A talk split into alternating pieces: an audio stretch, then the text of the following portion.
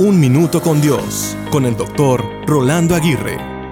Un niño llegó apresurado a su casa para contarle a su mamá lo que había visto en la casa de su vecino.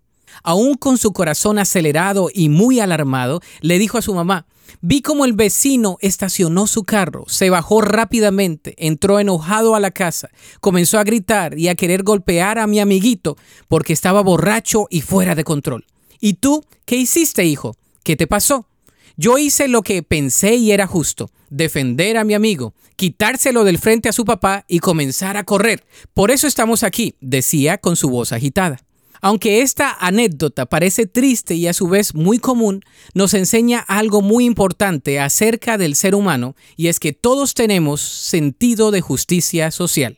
¿Cuántas veces te has indignado por algo injusto que parece estar fuera de tu control? ¿Cuántas veces has tenido que hacer algo a causa de la injusticia social?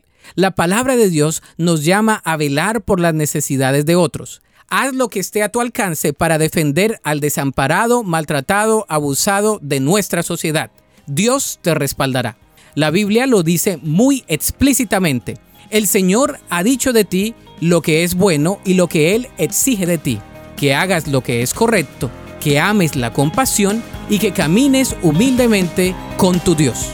Para escuchar episodios anteriores, visita unminutocondios.org.